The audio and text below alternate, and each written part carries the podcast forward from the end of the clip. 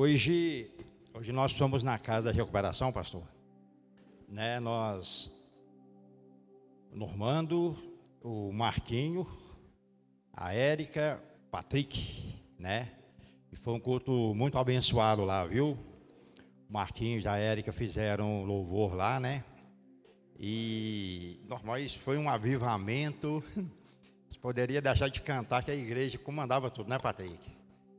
Foi, eu levei a palavra lá também, conhecemos o pastor Paulinho, né? Lá está com 20 internos, né? Tá para chegar mais seis. E ele é um pastor que está com as portas sempre abertas, né? Para atender esse tipo de pessoas. Hoje era o dia da família.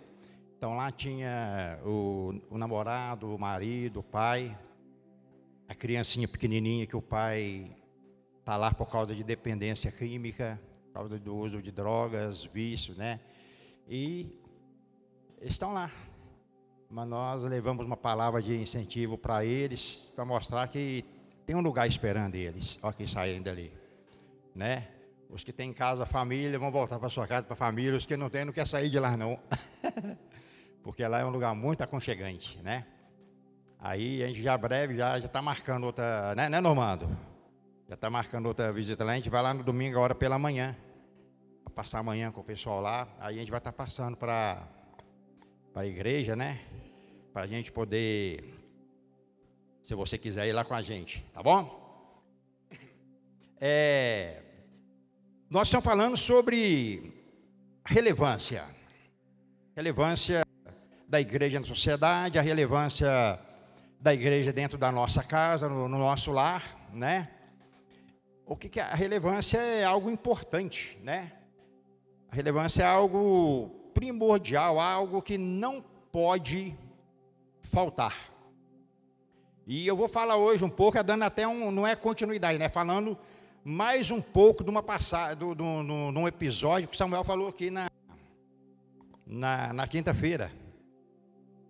A relevância, ou seja, a importância do sermão do monte, ou seja, do sermão da montanha, na vida de um crente, na nossa casa, dentro da igreja e na sociedade.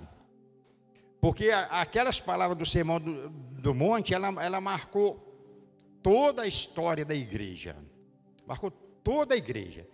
Samuel foi muito sábio na palavra dele aqui, quando ele usou Mateus 5,20, ele falou sobre a lei e os profetas. E ele usou uma palavra uma palavra diferente para descrever os fariseus e saduceus. Ele, ele chamou aquela, a, a, o tipo de, de atitude que eles falavam sobre um sistema. Aquele sistema é, que não compreendia, na verdade, a graça e achavam que estavam certos cumprindo a lei de Moisés, né? E ele falou também que esse sistema está presente hoje pouco dia também estava conversando com o pastor Eduardo sobre isso aí. Talvez nós não conseguimos de peito aberto fazer algo para mudar esse mundo que está aí fora, igreja. Mas se nós fizermos dentro da nossa casa com nossos filhos, a gente consegue mudar alguma coisa. Se você colocar uma, uma geração de, de crianças, aquelas meninas que estão tá lá em cima lá, se você daqui 10 anos colocar eles lá fora como verdadeiros filhos de Deus, eles vão mudar o lugar que eles estiverem. Isso é de suma importância. Agora, se nós conformar com o mundo lá fora, a gente muitas das vezes está até conformando. Está tão difícil, vamos mudar a lei? Só se nós fizer movimentos, protestos com porrete na mão, bater nos outros também, igual na, igual na, na década de 80, 90, com, de greve, eu participei de muita greve assim, segurando bandeira, que o povo unido jamais será vencido, e a gente querendo nossos direitos. Mas hoje não adianta lutar contra isso aí.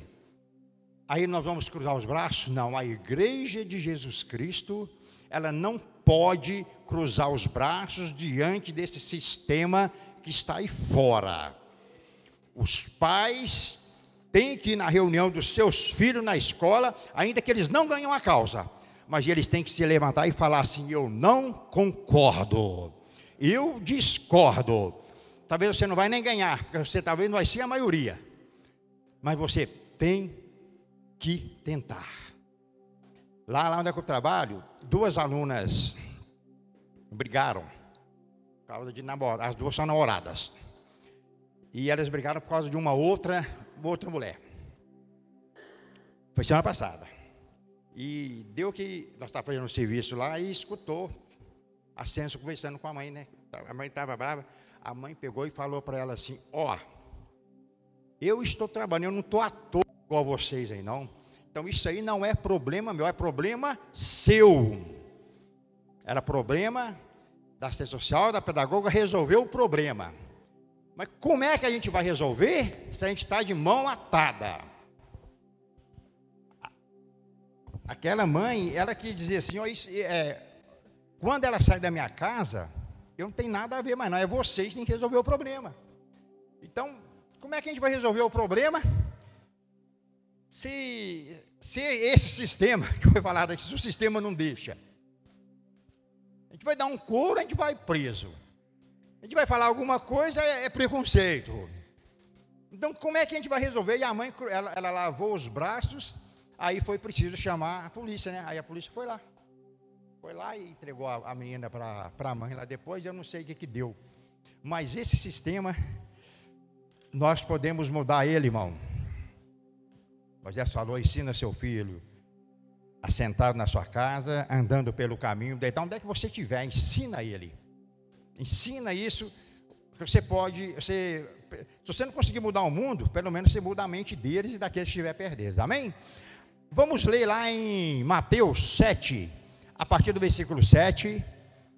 É um textinho um, um tanto, um pouquinho longo, né? Mas eu gostaria que você acompanhasse com, comigo.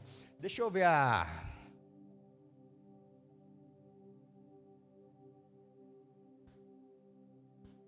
vou ler na minha tradução, você pode acompanhar aí, tá? Ler na sua Bíblia, tá bom? Diz assim: Pedi e dar-se-vos-á. Buscai e encontrareis. Batei e a porta se vos abrirá. Porque aquele que pede, recebe, e o que busca, encontra, e o que bate, se abre. E qual dentre vós é o homem que, pedindo-lhe pão o seu filho, lhe dará uma pedra? E pedindo-lhe peixe, lhe dará uma serpente? Se vós, pois, sendo maus, sabeis dar boas coisas aos vossos filhos, quanto mais o vosso Pai que está no céu dará bens aos que o pedirem. Portanto, tudo que vocês quereis que os homens vos façam, fazei-o também, porque esta é a lei e os profetas? Entrai pela porta estreita, porque larga é a porta e espaçoso o caminho que conduz à perdição. E muitos são os que entram por ela. E porque estreita é a porta e apertado o caminho que leva à vida, poucos há que a encontrem. Acautelai-vos porém, dos falsos profetas, que vêm até vós vestido como ovelhas, mas interiormente são lobos devoradores. Pois os seus frutos, por seus frutos os conhecereis. Porventura colhem-se uvas dos espinheiros, ou figo dos abrolhos? Assim toda árvore que produz bons frutos, e toda árvore que produz frutos maus, não pode a árvore boa dar maus frutos, nem a árvore má dar frutos bons. Toda árvore que dá um fruto, que dá o bom fruto, toda árvore que não dá o bom fruto, corta-se e lança no fogo. Portanto, pelos seus frutos o conhecereis. Amém? A bondade de Deus, os dois caminhos e a mentira dos falsos profetas foram os três os três temas abordado por Jesus nessa passagem. A gente vai falar um pouquinho sobre cada um deles, tá bom? Essa é uma passagem do Sermão do Monte. Como eu falei, essa passagem ela é de suma importância na sua vida e na minha vida. O Sermão do Monte aconteceu um pouquinho depois do início do ministério de Jesus. Esse sermão é perto do Mar da Galileia, né? E quem, quem eram os locutores? Por que, que eu falei que ele é de importância para nós? Se você ler lá em Mateus 5,1, diz assim que ele subiu para ensinar, e foram os discípulos, os líderes de religião da época, que era fariseu, saduceu, muitos outros, mas lá na Bíblia também fala que foi uma grande multidão. Então é, é sobre a multidão que eu quero colocar nessa passagem. A multidão era quem? Era pai, mãe, filhos, era família. Era família que subiu até aquela montanha para ouvir Jesus falar naquele dia. Estava aqueles lá para criticar, como foi falado na semana passada, né? Jesus pegou no pé muito deles mesmo, dos fariseus, dos saduceus, falou assim: se, se a nossa justiça não for a maior do que eles, exceder igual dele, nós não vamos entrar no reino do céu. Não vamos. Então, agora tinha família ali que estava escutando. Eu quero começar nessa passagem, nesse primeiro versículo que diz assim, aqui, ó. Pedi e dá-se-vos-á. Buscai, encontrarei. Batei e a porta vai se abrir. Porque o que pede, recebe. O que busca, encontra. E o que bate, a porta se abre. Que, que Deus é esse? Que ser é esse? Que não coloca muitos requisitos. Ele coloca um. A gente vai falar dele agora mesmo. Mas ele não coloca muitos requisitos para nós recebermos coisas boas de Deus. Ele não fala que é só o branco que vai receber, que vai bater, que vai abrir. Ele não fala que é só o negro. Ele não fala que é o rico. Ele fala assim que todo aquele que pedir vai receber. Todo aquele que buscar vai encontrar. E todo aquele que bater na porta, a porta vai se abrir. Então, que Deus é esse que consegue dar coisas boas para nós? É o Deus que você serve, porque a Bíblia diz que Ele é bom. Amém? Você conhece gente boa? Você conhece pessoas boas? Pastor Eduardo Adriana é gente boa, né? Outro casal, gente boa aqui, ó. O Jorjão, gente boa, Daniel, Marcos, né? Gente boa. Mas a Bíblia não diz que eles são bons. Eu e Evangelina, a gente achava que a gente era gente boa. Por mais que, que talvez ela fosse uma pessoa boa, não foi a bondade que levou ela para o céu. Então, o jovem rico, né? foi falar com Jesus, e eu falei, não, bom é, é, o, é o Pai que está no céu. Então, você, mas você conhece gente boa. Eu quero falar um pouco da bondade de Deus, uma bondade que não coloca um peso na nossa vida para nós recebermos algo dele. O que que você está fazendo aqui nessa noite? Eu estou te perguntando. Por que que você saiu da sua casa? foi só para adorar, ele ouviu a sua adoração, mas você precisa de algo. Então, bata nessa porta nessa noite, que ela vai se abrir para você. Pede que você vai receber nessa noite. Busca que você vai encontrar. A Bíblia, ela não deixa dúvida, ela diz que isso vai acontecer na minha vida e na sua vida. Vai acontecer porque o Deus, ele é bom. A bondade, ela, ela, ela, ela é uma qualidade, ela, bondade não é qualidade do homem, ela é do caráter de Deus, ela, ela é um, um, uma qualidade. A melhor palavra que diz aqui é atributo. A bondade é um atributo de Deus. Bondade não é atributo de ser humano. Por mais bom que essas pessoas sejam aqui, mas você já reparou que quando a gente vai, vai sendo colocado à prova, a gente costuma ser bons, bom com os que nós amamos. Nossa Deus, você precisa ver como é que eu sou bom com meus filhos. Aí eu estendo um pouco a, a, as noras, os genros, as netas, vai estendendo, vai sendo bom. Mas muitas das vezes, quem está muito distante, a gente já não tem aquela bondade. Então, bondade não é um atributo do ser humano, mas ele pode praticar bondade. A bondade é atributo de Deus, amém? Então, por mais que a gente pensa, a nossa bondade, ela, ela, tem, tem vezes que ela chega num limite. Você já viu quando você vê uma reportagem na televisão? Não, eu quando eu vejo aqui, eu, eu falo, ops, cuidado. Ele pode ser seu irmão lá no céu. Você vai assustar um dia, quando você chegar aí, está lá. A gente condena essas pessoas tanto, mas a bondade de Deus, ela alcança todo tipo de pessoa, independente da atrocidade que ele tenha feito. Se ele cumprir esse requisito que nós vamos falar, a bondade de Deus ela alcança ele. Mas a minha bondade não. Eu condeno ele. Eu condeno porque a balança que eu peço, que eu peso, a medida que eu meço, não é a medida nem a balança de Deus, é uma balança e uma medida terrena uma, uma balança que eu, muitas das vezes eu não consigo entender, eu não consigo aceitar ou perdoar. Mas Deus não. Deus é bom, amém? Fala para o seu irmão assim: Deus é bom, meu irmão. Deus é bom. Romanos 7, 18. Bom, vamos ler a tradução ali.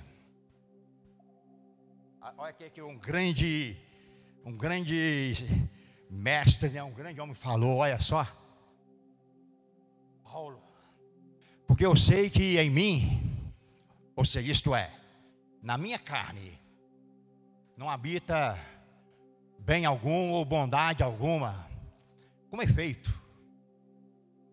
O querer está em mim, mas eu não consigo realizar o bem ao outro, porque eu não faço o bem que eu quero, mas o mal que eu que eu não, mas o mal que eu não quero, esse eu faço.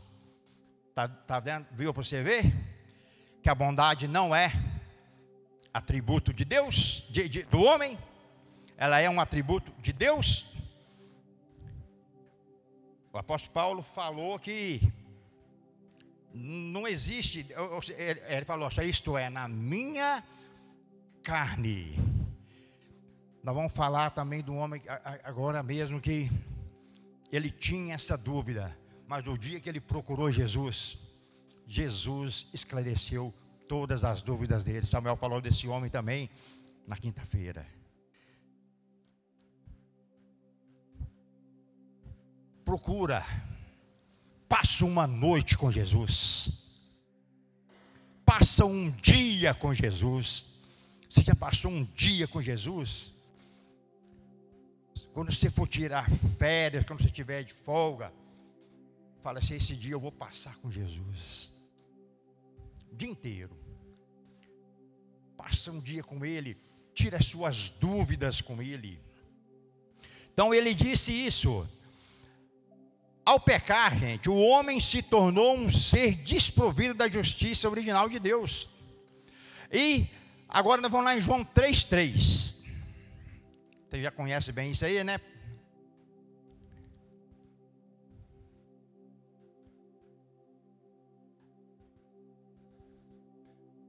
É... Põe o dois, põe o dois. Este eu sei, foi o Nicodemos, né? Ele foi ter com Jesus. Ele foi ter de noite com Jesus e ele disse: Rabi, nós bem sabemos que o Senhor é mestre vindo de Deus, porque ninguém pode fazer esses sinais que tu fazes se não for com ele. Jesus respondeu e disse: Ó, oh, na verdade, na verdade, eu te digo que aquele que não nascer de novo não pode ver o reino de Deus. Como é que pode um homem sendo velho, porventura tornar a entrar no ventre da sua mãe? Na verdade, na verdade, eu digo que aquele que não nascer da água e do espírito, ele não pode entrar no reino de Deus. O que é nascido da carne é carne, e o que é nascido do espírito é espírito. Amém? A sua bondade, ela só tem valor e só é reconhecida diante de Deus quando você nasce de novo. Amém? Porque senão nós só somos bons ou nós achamos que somos bons. E eu quero falar para você uma coisa: todos aqui já nasceram de novos. Senão você precisa tomar essa decisão nessa noite. Você que já nasceu de novo, bata nessa porta que ela vai se abrir. Pede que você vai receber. Busque que você vai encontrar. Por quê? Porque o novo nascimento, ele tira as suas dúvidas, ele te dá um novo conhecimento. O que é que ele falou? O que é nascer da carne é carne. É carne. Nós não podemos só, nascer só da carne, não. Nós não somos pessoas más, pessoas ruins. A gente até quer fazer o bem, mas em vez de fazer o bem, fazer é, é, é, é mal. Mas quando a gente experimenta o novo nascimento, Nicodemos foi lá porque ele estava cheio de perguntas, cheio de dúvidas, igual você muitas das vezes. A minha bondade pode me levar para o céu? Não, ela não pode. Quem pode levar você para o céu é só Jesus. É só Jesus. E nós vamos ver ali agora que o negócio é apertado. Não é fácil ir para o céu, não. Não é não. Mas ainda assim, eu, eu, Cláudio, eu vejo um céu superlotado de pessoas. Eu não consigo entrar na minha mente que o inferno é para seres humanos. Eu não consigo, eu não consigo, pela bondade de Deus, conseguir entender isso. Eu consigo ver um céu superlotado de pessoas, de pessoas que até no último momento da sua vida experimentaram um novo nascimento, ou seja, foram mudados naquele momento. É assim que nós temos que pensar. Eu não consigo condenar meus familiares, meus parentes, eu não, eu não consigo condenar ele, porque se eu, eu, se eu creio em Jesus Cristo, será salvo eu e a minha casa, eu creio nisso. Creio que meus filhos são salvos, creio que a minha família toda é salva. Eu creio, eu tenho que crer nisso. Eu tenho que pregar isso.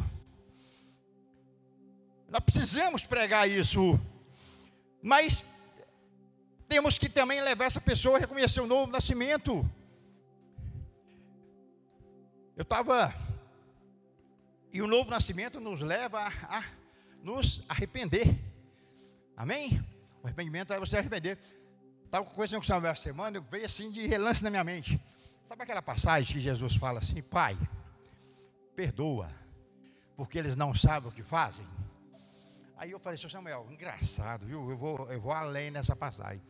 Posso estar até enganado, mas ele estava falando desse, desses, daqueles que o mataram, né? Da, daquele. Todo mundo que lê essa passagem entende que ele estava pedindo perdão para aqueles que, que colocaram ele naquela cruz. Aí eu falei, seu Samuel, você já pensou? A Bíblia diz que muitos reis e profetas queriam ver e ouvir o que vocês estão ouvindo aqui hoje, aí eles não ouviram. Eles viveram numa época antes da graça, antes de Jesus Cristo. Davi, Salomão, Abra, todos aqueles homens, eles dariam tanta coisa para você para sentar aqui no seu lugar para ouvir o que você está ouvindo hoje. Mas eles não ouviram. Muitos reis que queriam ouvir, ouvir falar de um Cristo que salva, eles queriam. Aí eu falei, Samuel, então, quem leva as pessoas para o céu é só Jesus Cristo. Só que eles vieram antes de Jesus. Eu falei, ah, eu acho que mesmo assim Jesus levou eles para o céu que quando Jesus falou assim, ó, perdoa, ele quis dizer assim, ó, perdoa todos aqueles que morreram antes de mim. Perdoa todos aqueles que viram como sombra esse dia chegando. Perdoa todos eles, e quando nós falamos perdoa, nós falamos absorva eles, livra eles do fogo eterno. Acho que muitas pessoas naquele dia foram perdoadas, não só aqueles, mas tantas pessoas que morreram no passado, que esperaram aquele dia e aquele dia nunca chegou, mas esse dia chegou para mim e para você, meu irmão. Amém. Hoje você pode nascer de novo, hoje você tem a, a oportunidade de, de conhecer esse Cristo que nós falamos. A bondade, a bondade de Deus, ela, no, no, no, aspecto bíblico, aqui diz assim, que ela é definida como uma qualidade de, de, de algo que é bom. Deus é bom, ela é, é bom. Pronto. Toda a sua atitude ela é boa. Toda a sua atitude é boa. Agora, teologicamente, o termo bondade, ele, ele envolve santidade, retidão, verdade, amor. Quando a gente fala que ele é bom, a gente fala que ele é amor, que ele é justo, que ele é santo. Quando a gente fala que ele é bom, nós temos também que atribuir todos esses atributos a ele. Amém? Então, se você nasceu de novo, você pode amar, você pode ser santo, você pode ter santidade, você pode praticar a bondade, porque tudo isso está ligado ao amor. A partir do momento, agora nós não podemos ser bons. Como é que uma pessoa é boa sem conhecer a Cristo? É, aí é só obra, né? Igual eu falei, o mundo lá fora está cheio de pessoas boas, mas eles são só boas, não são santos, não, não, não, a bondade sem Cristo não significa amar, é só fazer uma coisa boa, né? Você pode fazer uma coisa boa sem amar fazer uma coisa boa para aquela pessoa que está ali fora. O que é que ela precisa? precisa? Então, deixa que eu vou suprir essa necessidade dele. Mas se não. Amém? Mas você que está me ouvindo, você é bom, porque você nasceu de novo. Amém? É, o outro assunto está no versículo 13. Coloca para mim aí o 7,13.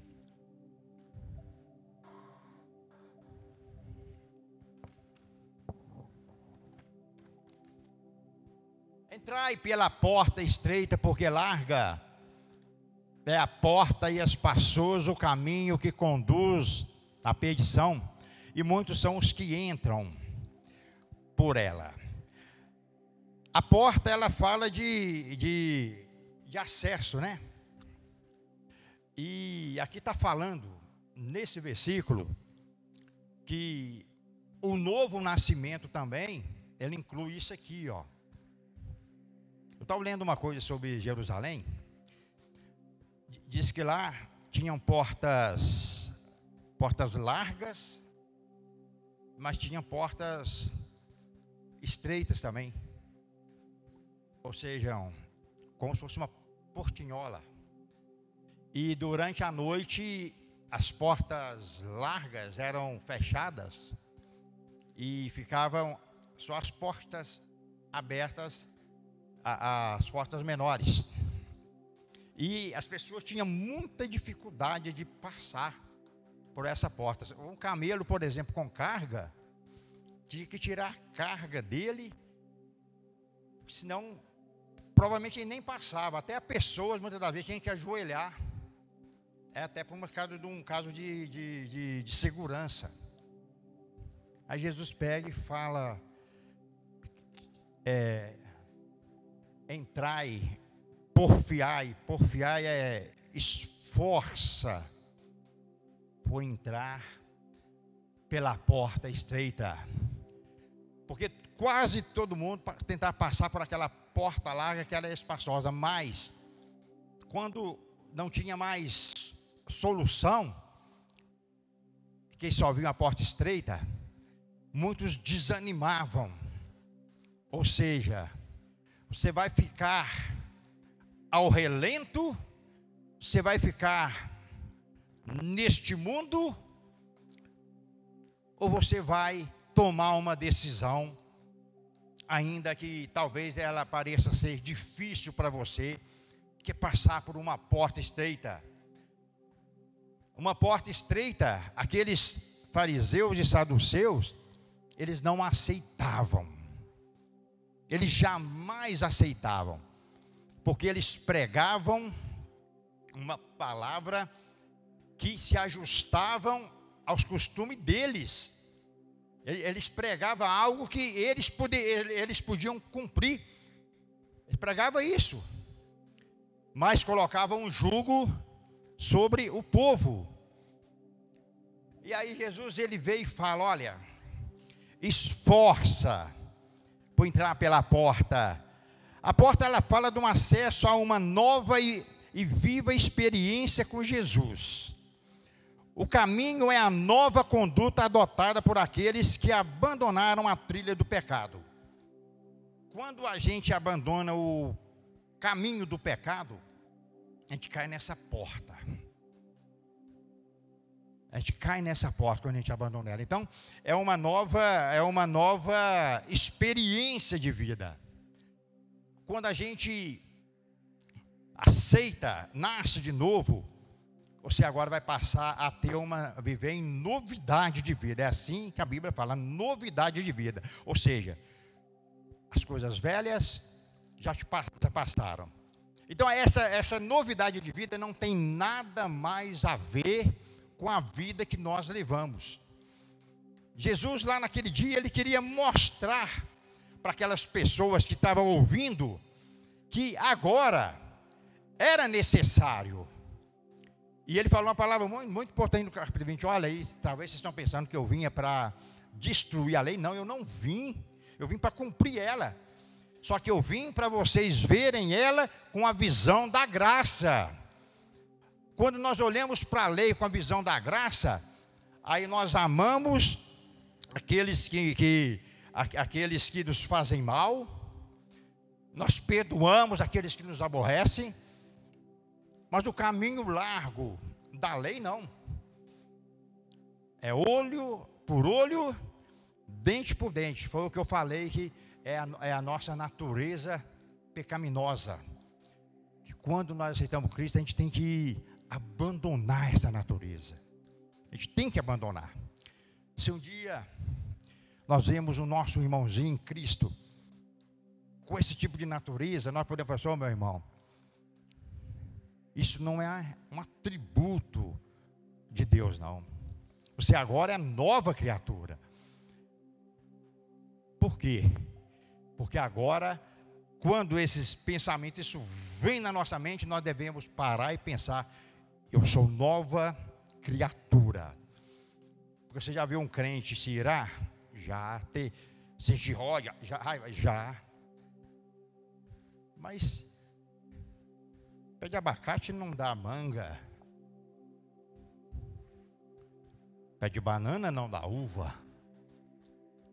A fonte que jorra água doce, ela não pode jorrar água salgada. Amém? Então, alguma coisa tem que mudar na nossa vida.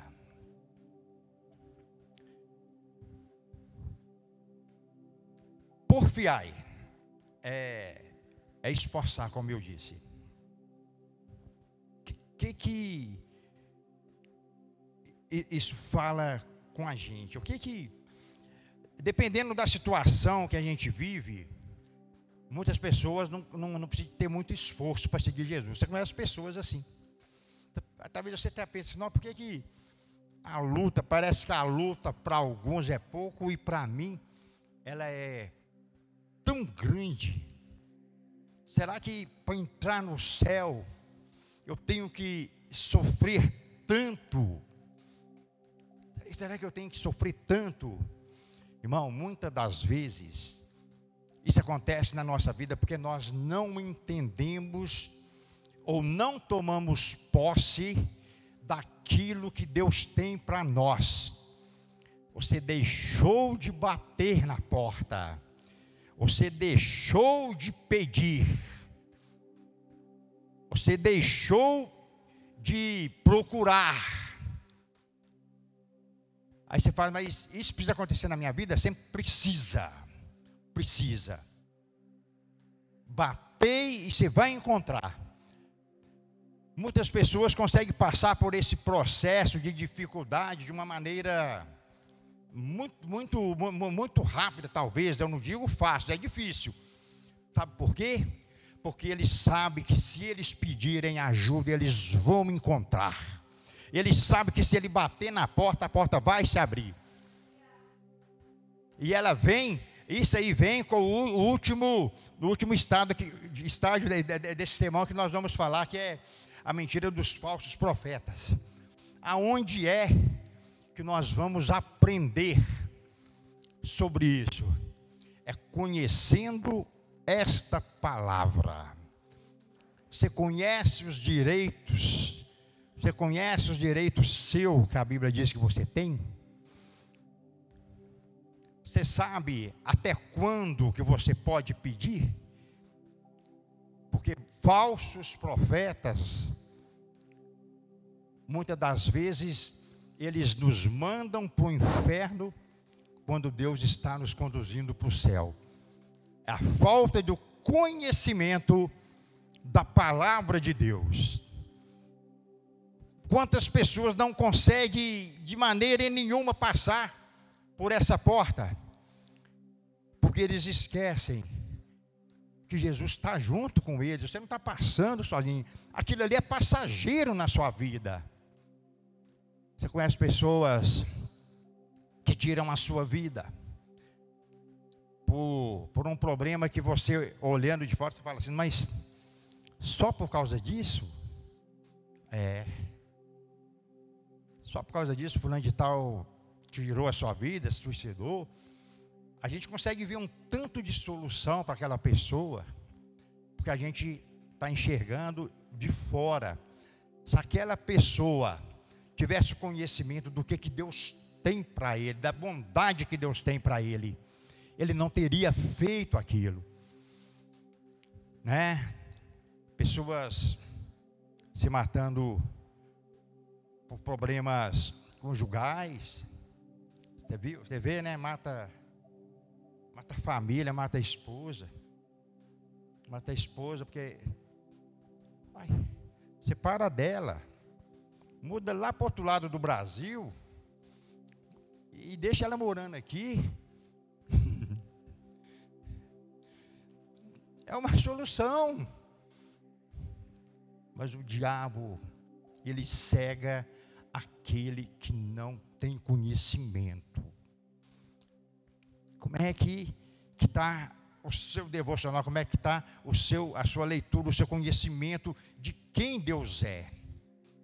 Porque muitos falsos profetas, como diz aí, coloca lá para nós no é o 7 15 Acautelai, porém de falsos profetas que vêm até vós vestidos como ovelhas, mas interiormente eles são lobos devoradores.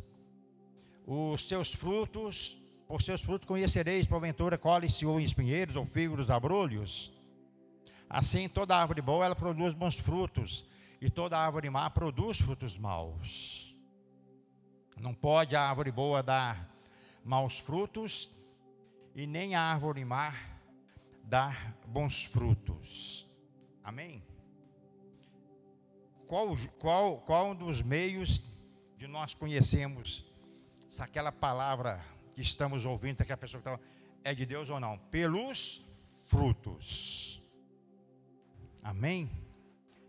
Pelos frutos a gente conhece o tipo de árvore que a pessoa é. Os frutos revelam o caráter, a personalidade do que, que aquela árvore produz. Se ela produz mau fruto, se ela produz bom fruto, ou se ela produz um fruto que não é dela, não, não pode. A palavra de Deus, ela, ela, é, ela, ela é muito clara, né? ela não é obscura. Ela é muito clara quando nós deixamos ela falar conosco. Muitas das vezes, eu não deixo ela falar comigo. Eu falo assim, ó, é muito boa essa palavra, mas não para mim.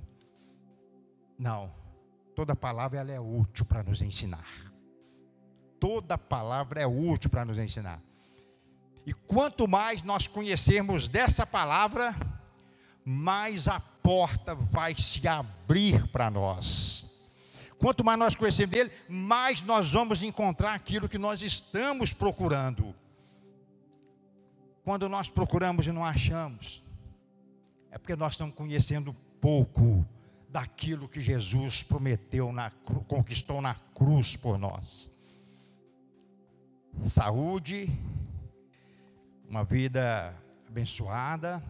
Eu não vida abençoada quando a gente fala não não é vida sem lutas. Porque como, eu falei ali, é um caminho, o caminho ele é, ele é estreito. Ela é estreito.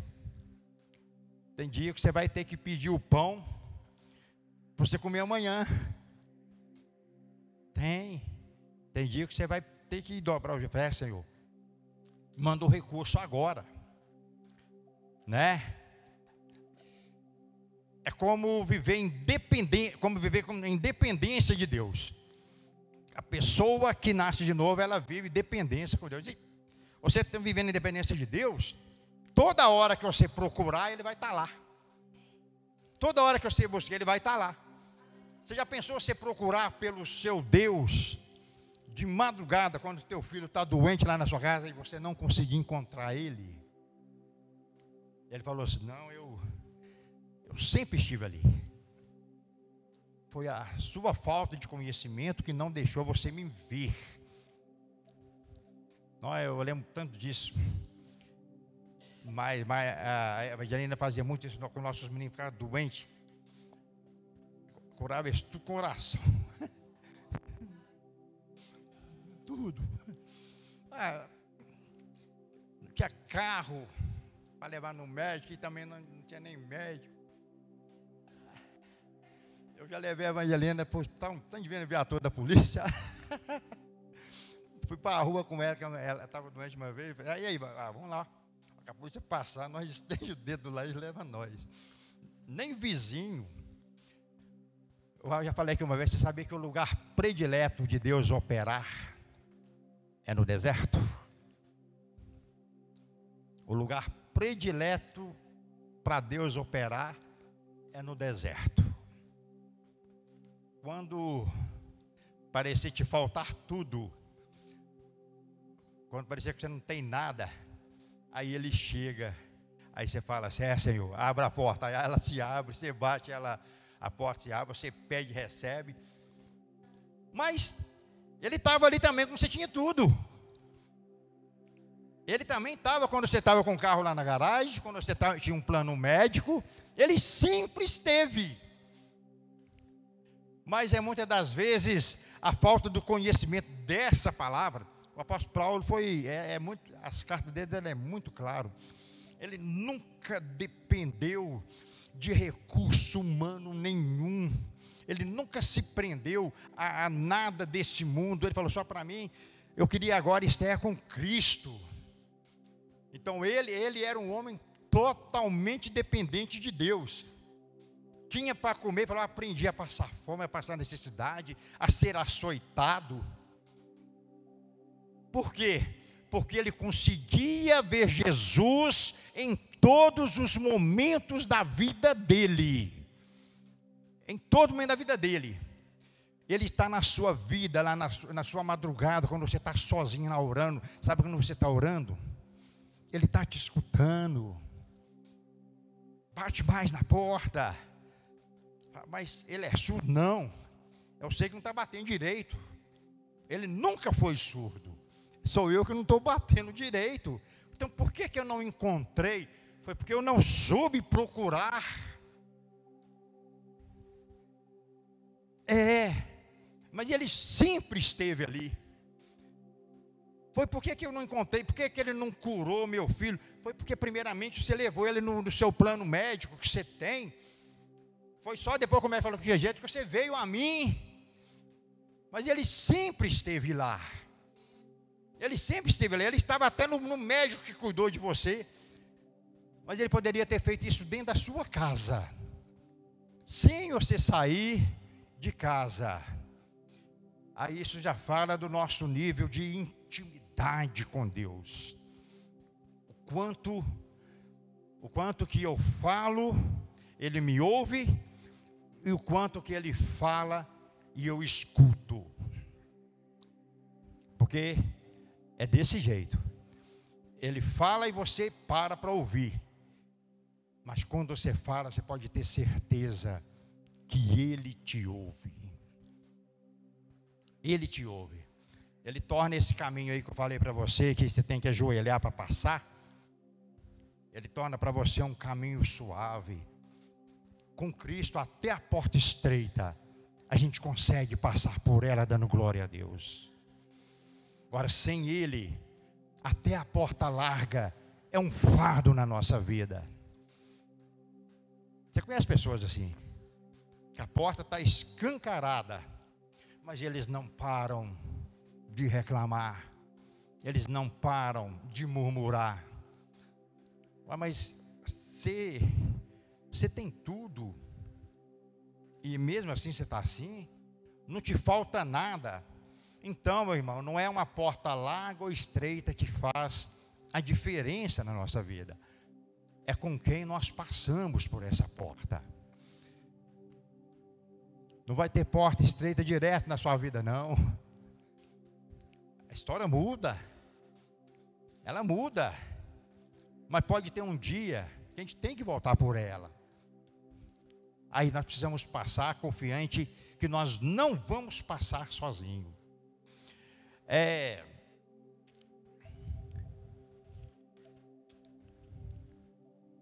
Jesus ele fez menção desses falsos profetas logo depois do ensino a respeito dos dois caminhos. Pois estes, com suas mentiras, eles acabavam levando as pessoas para um caminho espaçoso que conduz à perdição. O crente precisa ter todo o cuidado e estar constantemente em oração, buscando discernimento espiritual para não ser iludido por uma boa oratória, por palavras bonitas que se dizem, que se diz esses profetas. Mas não são. Os falsos profetas podem até parecer dóceis, mansos, vestirem como ovelhas, mas são lobos, lobos ve, ve, é, vorazes. E nós já lemos aqui que a gente identifica eles pelos frutos, né? É fácil, não é, não é difícil. É, é procurar um evangelho que nos atenda. Não, não tem. Não tem esse evangelho. O evangelho é um só. É um evangelho de esforço. Os falsos profetas, eles estão nos evangelhos que atendem a necessidade de cada pessoa. Você já pensou? Pessoa fala, não, é dessa igreja não, é, esse evangelho não me atende não. Eu vou para aquela igreja porque aquela ali atende às minhas necessidades. Esse não é o evangelho de Cristo. Os fariseus os saduceus, eles procuravam fazer isso. Jesus partiu para cima deles, falou: "Vocês são hipócritas. Vocês são lobo vorazes, né? Você não vai encontrar um evangelho que vai vir de acordo com aquilo que você quer.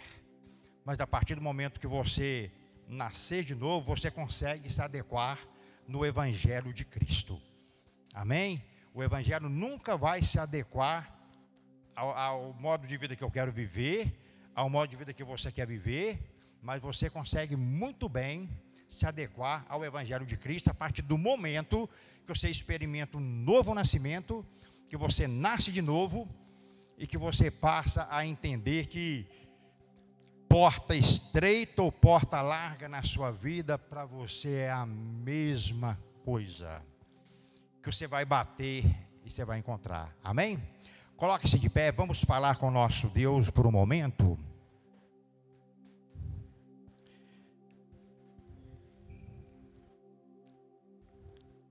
Ele, Deus, ele é bom e ele compartilha da sua bondade com, com a gente, amém?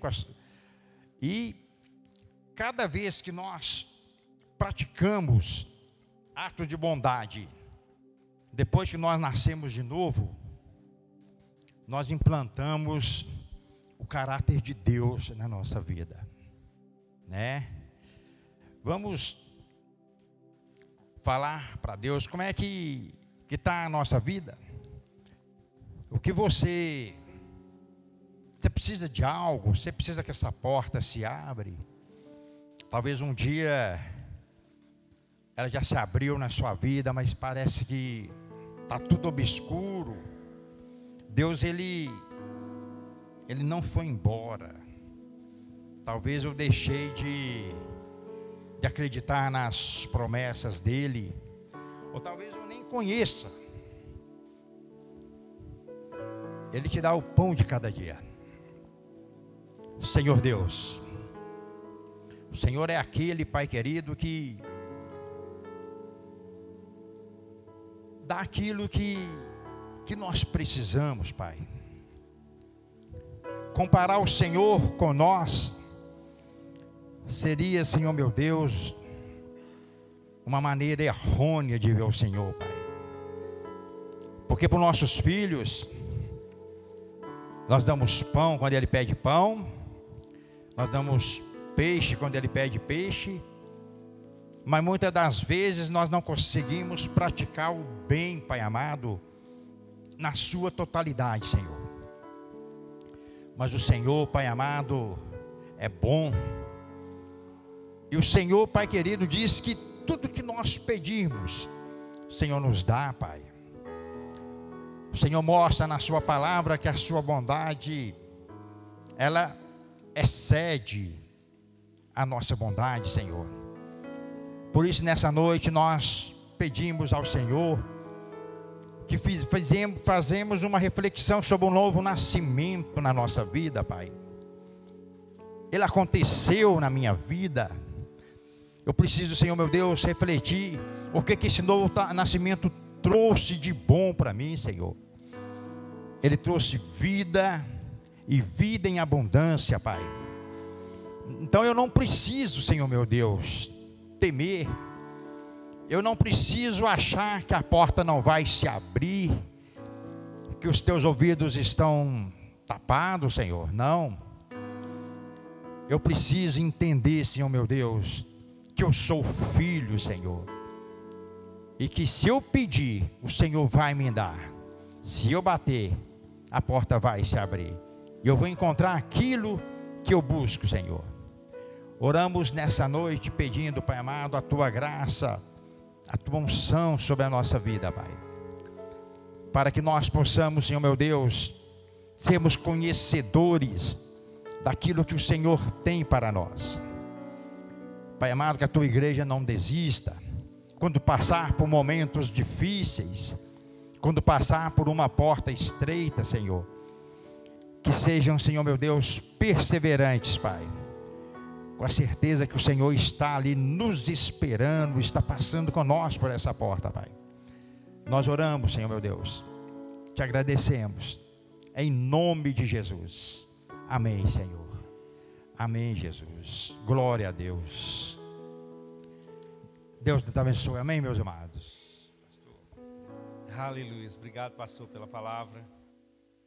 Aleluia. Você foi abençoado nessa noite?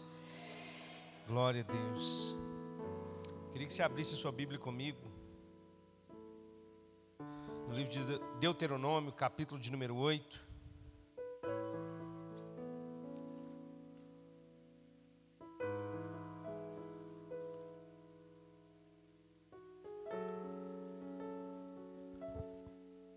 Sabe, irmãos, uma das coisas que Deus não abre mão é da obediência dos seus filhos. Talvez você pense assim, pastor, mas nós estamos no, tempo da graça. Mas a palavra de Deus, ela continua a mesma. Obedecer nunca vai sair de moda. Amém? Quero contar um testemunho para você rapidinho para a gente entrar nisso aqui, porque eu quero falar sobre fidelidade com você. Pode se sentar, dois minutinhos. Vocês devem ter percebido, eu não estava no culto na quinta-feira, na quarta-feira eu e a Adri e o Davi nós fomos para Passatempo, a cidade da minha avó, aqui no interior de Minas, cento e poucos quilômetros daqui. E antes de eu sair daqui, eu recebi uma mensagem no celular de uma prima minha dizendo assim: Du, já que você vai lá em Passatempo, faz um favor para mim, vai na casa do meu avô e ora por ele, porque ele está muito doente, ele está muito fraco e, e eu queria que você orasse por ele. Aí na hora eu já pensei assim, poxa, mas eu estou indo para descansar. Eu não, quero, eu não quero ser pastor lá, não quero orar por ninguém, não quero fazer nada, eu só quero esquecer. Mas eu fui. Chegamos lá em Passatempo, aí passou o primeiro dia, no segundo dia, uma tia minha falou assim: Eduardo, você vai ter que ir na casa da minha sogra, porque eu falei que eu tenho um sobrinho e ele é pastor. E ela está passando por muitas lutas e tribulações, ela está angustiada, ela está com problemas, é, ela se sente muito triste. Eu queria que você fosse lá orar por ela. Eu falei, meu Deus, eu, eu não vim aqui para isso, não, Senhor. Mas por bem, eu fui e orei por, por essa sogra da minha tia. E ela nos recebeu muito bem na sua casa todo tempo ela falando que amava Jesus, mas que sentia muito medo, muita tristeza. E ali eu liberei uma palavra sobre ela, orei por ela. E ela no final falou assim: Ô, ô é o nome da minha tia, eu não tenho nada para dar para eles. Eu, eu, queria abençoar a vida deles, mas eu não tenho nada para dar para eles. Eu falei, irmã, fique em paz. Nós viemos aqui pela graça de Deus e, é, e quem, quem recebe é a gente, por falar do amor de Jesus e no outro dia eu fui na casa desse senhor, que é um, é um avô emprestado para mim também. E ele já está com 93, 94 anos de idade e a, o pescoço dele já não suporta mais o peso da cabeça. De tão velhinho, de tão, já, de tão desgastado por causa da lida, da, da vida sofrida no, no interior. E quando eu cheguei lá, ele estava sentado no sofá assim, tentando suportar, mas ele ficou ali dez minutinhos e foi para a cama. E, e cidade interior, você sabe, né? Muito católica, né? Tem muitas imagens e aquela coisa toda. E a gente ficou conversando um pouquinho lá, ele foi, ele me chamou lá para dentro, para o quarto dele. Aí eu comecei a conversar com ele, aquela, e aquele quarto lotado, irmãos, de, de imagens, né? Mas independente disso, né? Eu estava ali, eu orei por ele, eu pedi para que Deus fortalecesse os ossos dele, para que Deus desse vigor, para que Deus pudesse restaurar esse homem. Irmãos, só que quando eu estava saindo, eu vi no, na, na, numa, numa uma estantezinha um envelopezinho de dízimo da Igreja Católica. E eu nunca fui católico, né, irmãos? Então, eu falei, gente, esse povo é fiel. Eles sabem. Eles sabem o que eles estão fazendo. E eu fiquei com aquilo no coração, falei: "Poxa, pai, tem muitos filhos do Senhor que conhecem a sua palavra, que andam debaixo da graça, que que recebem uma revelação, mas que esquecem que uma das coisas que o Senhor não deixa passar é a fidelidade. É a fidelidade. Sabe, muitas coisas na nossa vida podem estar acontecendo porque nós estamos sendo infiéis a Deus. Talvez não necessariamente na área que nós estamos sendo infiéis a Deus. Porque quando você vai ver lá no livro de Malaquias, a consequência da infidelidade a Deus era que os homens se divorciavam e que eles eram cheios de maldade. Mas era uma consequência da infidelidade a Deus. E qual era essa infidelidade a Deus? Eles roubavam o Senhor nos dízimos e nas ofertas. Pastor, dízimo é coisa da lei. Irmão, não importa se é da lei, se é da graça, o importante é obedecer a Deus, porque se Ele escreveu, está dito. Se você é filho de Deus, a, o meu dever e o seu dever é ser fiel. E nós, irmãos, na desculpa de fazermos agora na vontade que nós queremos, porque assim, já que eu não estou debaixo da lei, eu dizimo do jeito que eu quero, eu dizimo em cesta básica e dou para os moradores de rua. Você está sendo infiel a Deus, porque não foi isso que ele disse na sua palavra. Ele nunca disse para você dizimar na vida de alguém, para você dizimar ofertando lá na rua, não. Ele diz: trazei a casa do tesouro.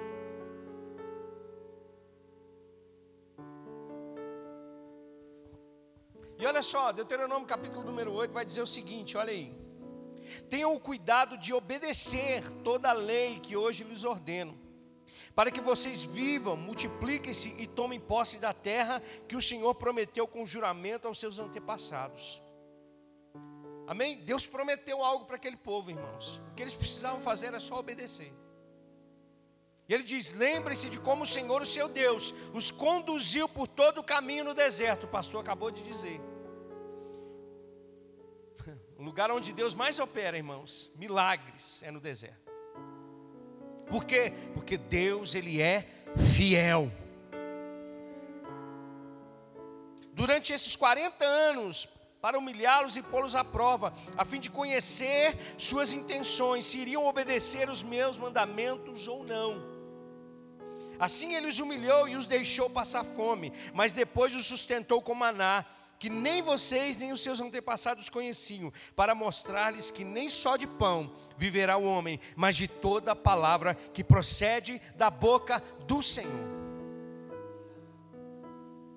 Deixa eu dizer para você: você não vive, não é do seu salário. Você não vive, não é das suas conquistas. Você não vive, não é daquilo que o homem pode te dar. Você vive de fato, é da palavra de Deus, é da, de tudo aquilo que saiu da boca do Senhor. Você está, está aqui hoje porque o Senhor permitiu, porque Ele foi fiel a você, porque Ele foi fiel a mim, porque Ele é fiel à Sua palavra. Se as portas abriram para você, não é porque você merece, mas é porque Deus é fiel a você porque Deus é fiel à Sua palavra. Se nós desfrutamos de liberdade, não é porque nós conquistamos, mas é porque Deus é fiel à Sua palavra. Se nós vivemos uma alegria hoje, irmãos, indizível, que nenhum homem que está aí nesse mundo com a maior fortuna que tem pode ter, porque essa alegria, ela só existe no Senhor Jesus. E nós desfrutamos porque Ele é fiel. Agora ele diz assim, verso 4: As roupas de vocês não se rasgaram, seus pés não incharam durante esses 40 anos. Saiba, pois, em seu coração, que assim como um homem disciplina o seu filho, da mesma forma o Senhor, o seu Deus, os disciplina. Obedeçam aos mandamentos do Senhor, o seu Deus, andando em seus caminhos e dele tendo temor, pois o Senhor, o seu Deus, os está levando a uma boa terra cheia de riachos e tanques de águas, de fontes que jorram nos vales e nas colinas, terras de trigo, cevada, videiras, figueiras, romanzeiras, azeite de oliva e mel, terra onde não faltará pão e onde não terão falta de nada, terra onde as rochas têm ferro e onde vocês poderão extrair cobre das colinas. Deixa eu dizer para você, tudo provém de Deus. Tua saúde é Deus que te deu. A tua casa foi Deus que te deu. O teu trabalho foi Deus que te deu. Sabe, essa mente brilhante que você tem foi Deus que te deu. Essa empresa que você está abrindo foi Deus que te deu. Esse trabalho que você está não foi o seu patrão, mas foi Deus quem te deu. E a única coisa que Deus requer de nós é a obediência, é a fidelidade. Sabe, irmãos, existe uma coisa que é muito difícil de lidar. É infidelidade. Quando você é infiel, pegue num casamento.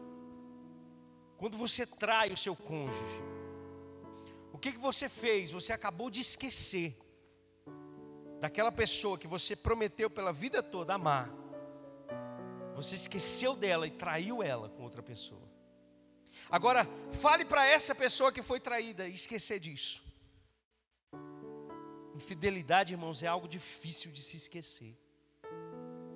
Infidelidade é algo difícil, irmãos, de, sabe, de consertar. E talvez muitos de nós estamos, nós estamos sofrendo coisas na nossa vida por causa de infidelidade a Deus. Sabe, Ele já nos abençoou com toda sorte de bênção nas regiões celestiais. Nós estamos debaixo dessa bênção, mas a infidelidade nos tira desse lugar. Você consegue entender? Não é Deus que cessa, não é Deus que fecha as janelas dos céus, é nós que saímos desse fluxo da bênção de Deus por causa da infidelidade. Deus está nos chamando para esse lugar, irmãos. É para você não olhar, sabe? Às vezes a gente fica assim, pastor, no, às vezes você pensa quando Deus, no mês que vem, Deus, quando eu tiver isso, Deus, quando isso estiver pronto, eu vou ser fiel, você nunca será. Se você não for fiel no pouco, você nunca será fiel no muito.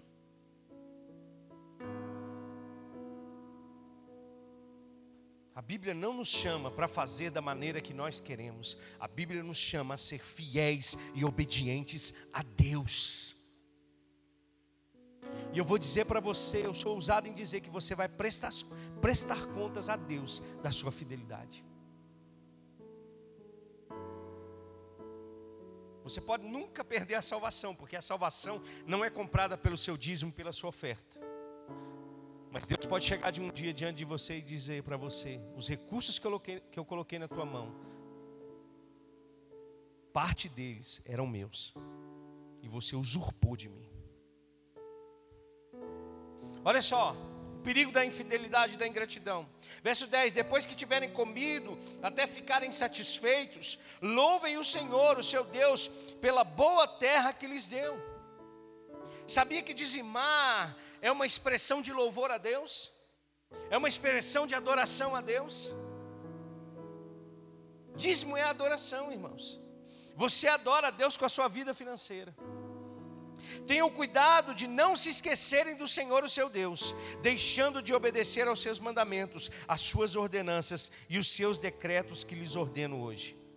Não aconteça que depois de terem comido até ficarem satisfeitos, de terem construído boas casas e nelas morado, de aumentarem os seus rebanhos, as suas, a sua prata e o seu ouro e todos os seus bens, e o seu coração fique orgulhoso e vocês se esqueçam do Senhor, o seu Deus, que os tirou do Egito, da terra da escravidão. Deus não está dizendo que Ele vai ficar com raiva de você porque você está enriquecendo, que você está prosperando, que as coisas estão acontecendo na tua vida. Mas a Bíblia está dizendo que a infidelidade nos tira desse lugar da bênção do Senhor. E eu quero, irmãos, eu quero muito que vocês frutifiquem, que vocês sejam abençoados, que vocês compreendam esse princípio. Não é uma lei, é um princípio, é um princípio eterno de Deus. Amém. Deus estabeleceu antes mesmo da lei de Moisés. Para quê? Para que a gente permaneça nesse lugar de fidelidade ao Senhor. Deus quer abrir portas nessa noite. Deus quer abrir janelas nessa noite. Deus quer fazer com que você experimente de coisas ainda maiores. Mas para isso, você precisa voltar para o lugar de fidelidade e obediência ao Senhor. Queria que você ficasse de pé no seu lugar. Se você quiser ofertar nessa noite, o diácono vai até você, ele leva o envelope para você. Se você quiser fazer via Pix, você pode fazer também, em nome de Jesus. Nós estamos buscando, irmãos, a organizar a nossa igreja, essas questões